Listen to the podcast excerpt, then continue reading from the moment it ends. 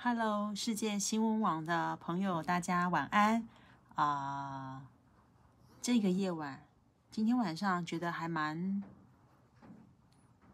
手机在响，等我一下下哟，不要干扰我们的直播。好，好，今天晚上因为听说明天又有一个超级强烈的寒流要来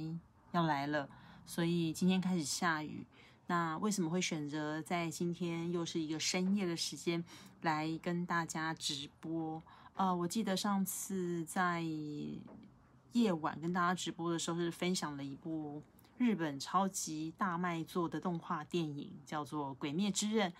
那今天晚上，呃，因为我今天晚上这时候来跟大家聊，其实想聊一本书，就是我先让大家看看我我脚上有这只猫咪，跟大家 say hello，hello，呀，好好好，OK，好，今天晚上要跟大家分享的是一本书，这一本书。但因为我知道那个直播的时候，我们的书是反过来的，所以大家看起来可能会稍微有点吃力。因为因为是父亲，所以好，因为是父亲，所以这本书我一开始翻，哦，它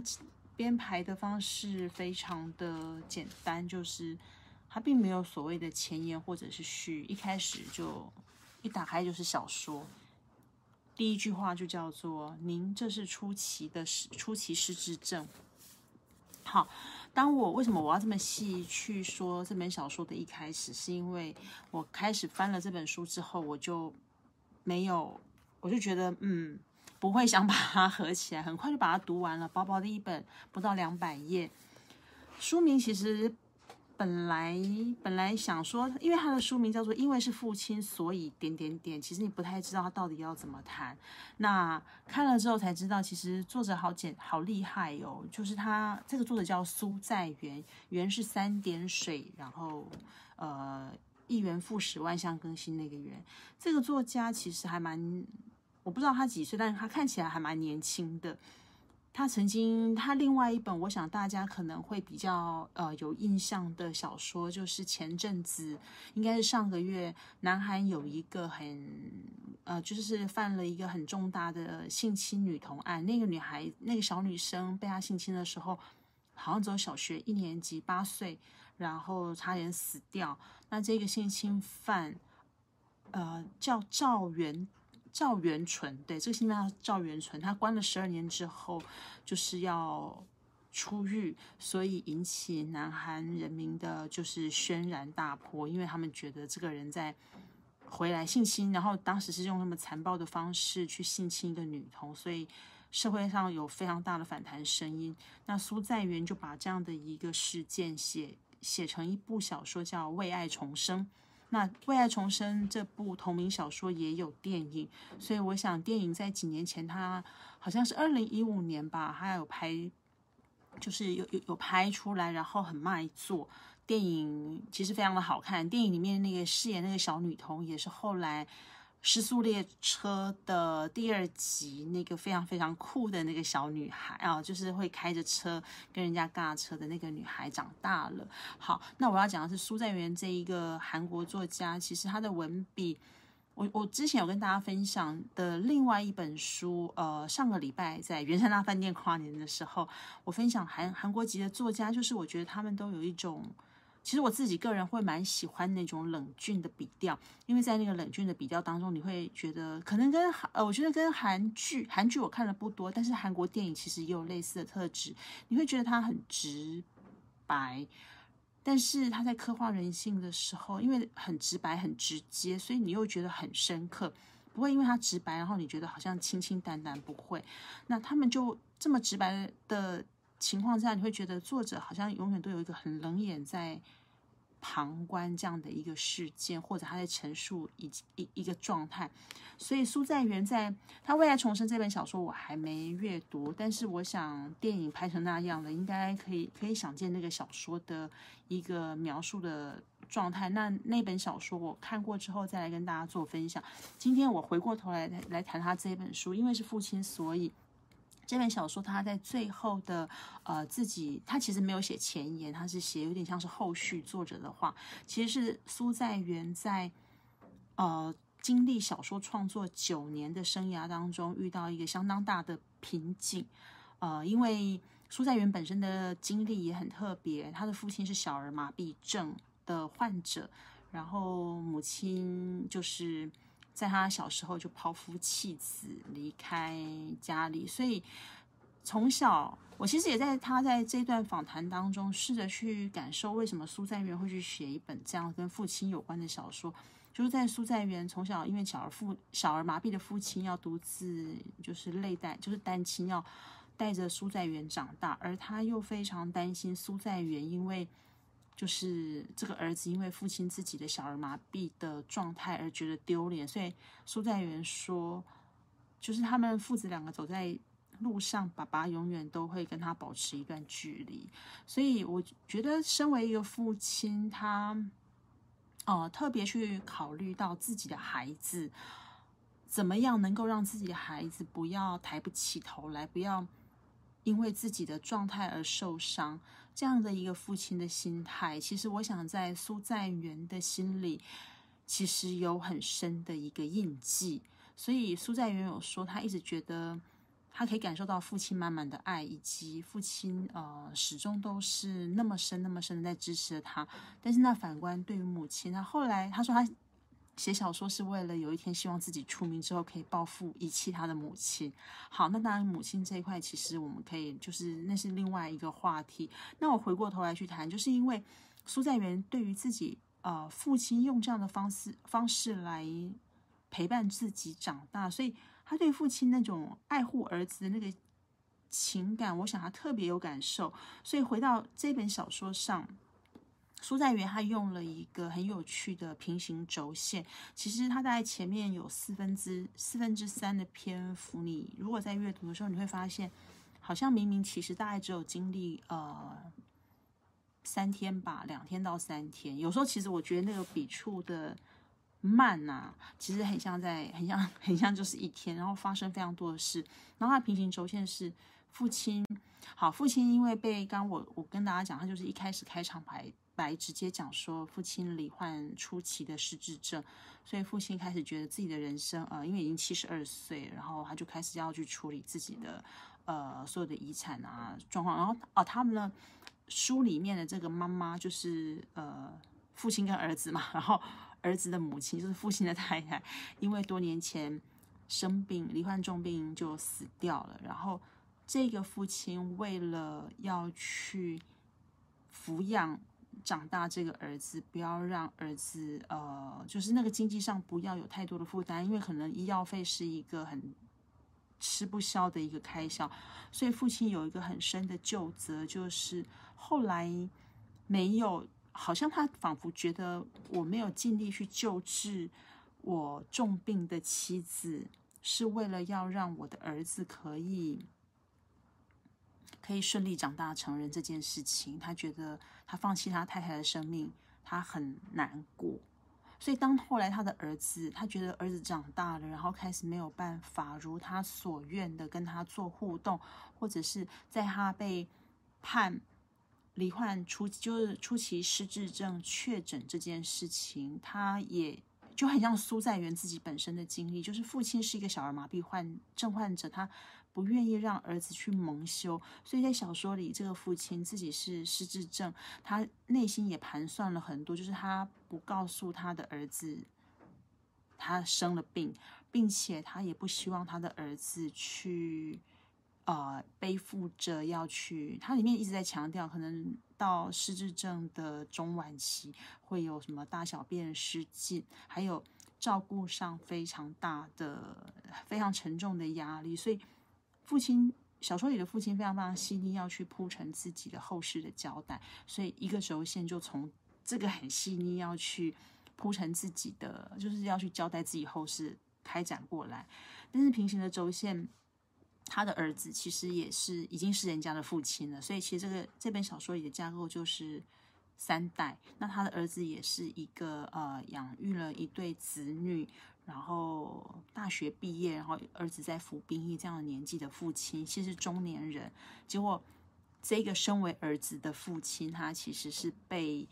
被迫离职，其实就是被炒鱿鱼。那在南韩的这样的一个职场里头，中年中年人就是没有生产力。然后他是被用各种方式逼退，所以在父亲罹患失智症的这一天平行的时候，其实他的儿子，儿子叫徐敏秀，父亲叫徐守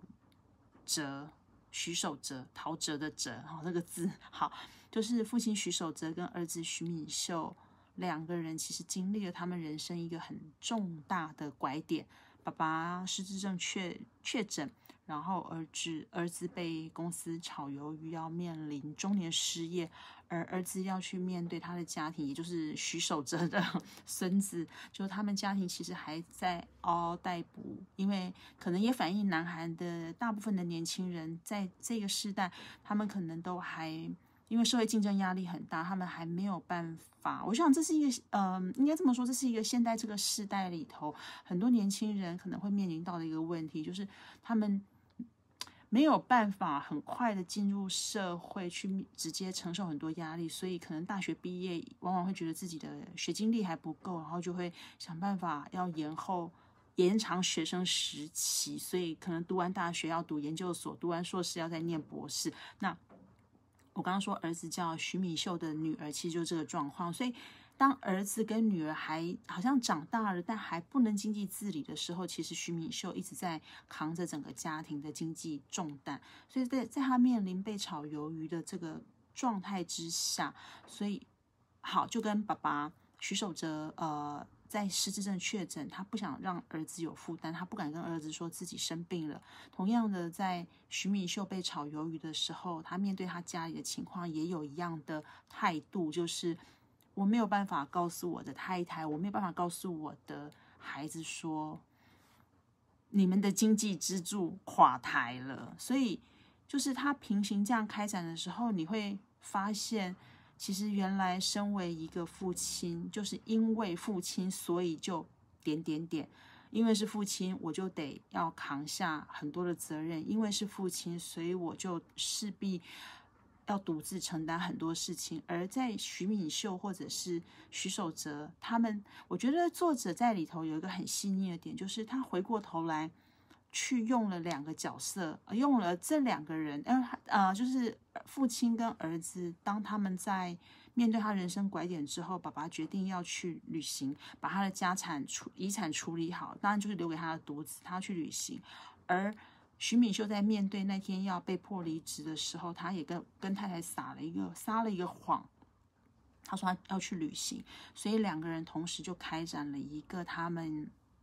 的自我放逐，就是我说小说里面感觉很漫长的两三天，经历很多事情，那结果不约而同，父子各自要去。放逐也好，或沉淀，或冷静也罢，竟然不约而同，就是去了一个他们共同的地方。这个地方是以前他的爸爸，就是爷爷，哈，徐明秀的爷爷带爸爸去的。然后他去的地方，就是他也带他去，然后他也带着他小孩去。那我要讲的是，我不知道这样讲大家听得懂听不懂？就是说，其实父子不约而同，在他们最挫败的时候去的地方是同一个地方，而那个地方是他们共同的记忆。小时候，我的父亲带我来的地。方，那在这个地方其实就有了一个交集，就是父亲父子之间仿佛很多的事情不能，就是他们没有办法透过言语来沟通来表达，可是，在那个最脆弱的时候，会唤起他们能够最深的记忆以及依靠的，竟然是父亲留给他们一个最美好的，你说是游玩的地点也罢，或者是一个什么样的具体食物也罢，但是我要说的是。他们会不约而同去的那段记忆，就是那是一个父亲留给他们最棒的礼物，所以他们两个各自展开这样的一个自我放逐的路线的时候，他他们就各自遇到，呃，就是呃，应该怎么讲，就是各自遇到那个不不是叫玩伴，就是路上遇到的人，然后是很珍贵。他遇到爸爸遇到了一对姐弟，也就是老爷爷跟老婆婆，然后。这个儿子徐敏秀遇到一个小朋友，然后他是一个保呃被被家暴的一个算流浪儿吧，所以很多细腻的故事开展是透由他们父子各自遇到的路人甲、路人乙。跟他们对话产生的撞击，那那个对话内容其实就不不细谈。但我要说的是，这个对话过程会让就让他们父子两个产生一个，我觉得对我来说其实是蛮蛮有意思的，蛮有意思的提问。因为他会一直说他的儿子，他也会一直抱怨，他也会一直埋怨他的小孩不懂事。可是他们反馈，就他们的有路上遇到的这个路人甲乙的。玩伴其实回过头来问他们说：“诶，那你是否曾经想念、想过你的父亲？或者是可能就一个很简单的提问：，呃，你的父亲喜欢吃些什么？好像他们仿佛生命中都很自然的以他们的孩子作为生命的核心的时候，仿佛他们成为一个父亲，因为是父亲，所以要怎么样的时候，他们都忘记了。”他们今天之所以可以成为父亲，那个背后曾经一路以来呵护他们的父亲。那我觉得我这样讲了一圈，我希望大家可以听得懂我要讲的东西。就是，其实在这个过程当中，他们不断去唤起自己，原来我已经忘了好久父亲给我的礼物，我也忘了好久曾经父亲在我生命里头所带给我的影响，那一种温暖，那一份支持跟那份力量。那我看到这边的时候，其实会觉得。嗯，是很很感动的，很感动的。那里头，我今就是今天在翻的时候，特别有一句话，我觉得也蛮蛮蛮有感觉的。就很简单的一句话，我读给大家听。这是徐守哲，就是开始他的旅行，遇到就是遇到我刚刚说的那一对姐弟，老老太太跟老老婆婆跟老先生。那老婆婆就跟他。因为他们在回忆，他们开始在回忆起他们的父母亲的时候，其实像我自己也已经到了中年，就是说，我我们曾经以前有听说过，就是父母亲仿佛都是我们最最好的一个保护伞跟一面墙。当父母亲过世以后，我们开始要面对的就是自己真的就是大人，我们已经没有那一片天可以撑着，也没有那个墙可以让我们依靠着，所以。徐守哲跟这个老婆婆在对话的过程当中，不断去唤起对话，去唤起对他们父母亲的记忆。好，这个这一段这一句话的大概前文就是它的脉络是这样，所以讲着讲着，两个人就哭了嘛。那哭的时候，他就他徐守哲就说了一句话，他就说：“有所依归的人，眼泪是不会枯竭的。”如。如果如若连可以依靠的地方都没了，那眼泪也就跟着消失了。我其实读到这句话，我会觉得，其实有些人，我想有很多的大人，像我们这种中年人，尤其是男性朋友，我不知道现在在听的人有没有男性朋友，好，你们自己要知道我在说你们，就是。很多男人会说，他其实已经不知道，就是不知道上一次掉眼泪是什么时候。那这边，因为徐守哲在想念自己的父亲的时候，开始有了很多的、很多的罪恶感，很多的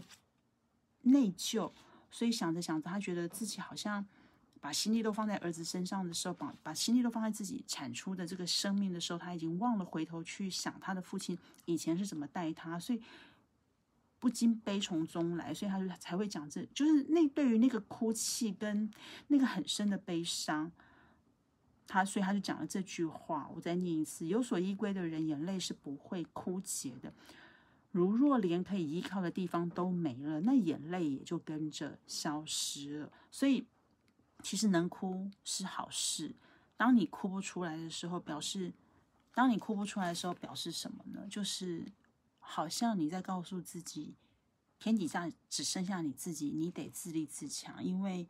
你能够哭，表示你还能够有一个什么样的力量支持着你，可以面对自己的软弱。但是，比方当父母都不在的时候，当我们有一天我们也要老去，父母走了，接下来是我们，我们是不是在那个时候，好像本来在父母亲，我们不管。父母亲面前，我们不管几岁，永远都可以像个孩子般一样的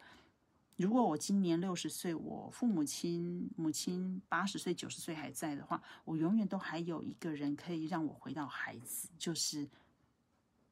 父母亲还健在。但是当父母亲一不在的时候，仿佛我的那个孩子的角色就跟着被剥夺了，我得长大。所以那个时候没有依靠的时候，其实是没办法哭的。所以我觉得他徐守哲在讲这句话的时候，他有一个很深很深的那种孤独感吧。然后。后面还有一句话是是作者的话，其实这这他这一句话跟小说本身没有太大的关联，但因为我在读他自己的，其实他他这个作者的话倒没有去特别说他为什么要写这本小说，比较多是他的创作经历，因为我刚刚有跟大家分享，其实他的就是他自己的家庭环境背景是因为父亲是小儿麻痹，那母亲很早就。抛夫弃子离开这个家，所以他们相依为命。而苏在元他会开始踏入写作的领域，是真的拿了一笔学费，然后想尽办法去学，然后自学开始写小说。所以他立志要让自己成为小说家这件事情是非常用力的，然后这个目标也相对来说当然是明确。可是就在他说，他说他曾经。在最顺利的时候，一年是可以一年可以写出三本小说，但是在最糟糕的情况之下，有可能是他说有两年是过着逃避被人家催稿的日子。所以，身为一个创作者，嗯，大概我我其实可以体会到，他们常常都会遇到所谓的瓶颈。然后这一本小说，就是因为是父亲，所以他是在一个偶然的机会里，因为他。被压榨要写一本小说的时候，结果那个小说的初稿写完，他自己全数推翻，都删掉了。之后他回过头来去整理过去写过的一些草稿，而这个草稿就是在他很久很久以前写好的一个，我不知道他那个草稿完成的状态，但这本小说的原型就是他的从那个呃，他是说从资料夹里面调阅出那个草稿，所以他就静下心来把这个。可能是当时才要刚步入文坛时候所要写的东西，所以他就在剖剖析他自己的这个心情。然后这句话，我觉得是除了读完这本小说去看父子之间的一个状态之外，我觉得他这个心情其实还蛮值得分享给每一位朋友。就是他这边写自己，他说：“现在我进步了，可以写出美丽词句了，但为了写下这些华丽的字句，我却……”回避着内心深处的真心。好，那接下来这句话才是我要分享真正的重点。越是想像个作家，越是想要像个作家，像个小说家去生活，我越是丧失掉了曾经视为人生中心的热情与希望。我再念一次：越是想要，越是想像个作家，像个小说家去生活，我越是，我越是。丧失掉了曾经视为人生中心的热情与希望。其实我读到这段话时，这句话的时候，我就很有感觉。就是这本小说，其实如果大家呃，我想其也不难推推想或诠释，他写这本小说，我觉得他有一个很大的部分就是要献给他的父亲。我相信他应该有一个很深的自己的期许是。当他长大，当他成功了，当他开始有自己的一个人生下一个阶段，因为我并不知道苏在元结婚没，或者是有没有自己的婚姻家庭，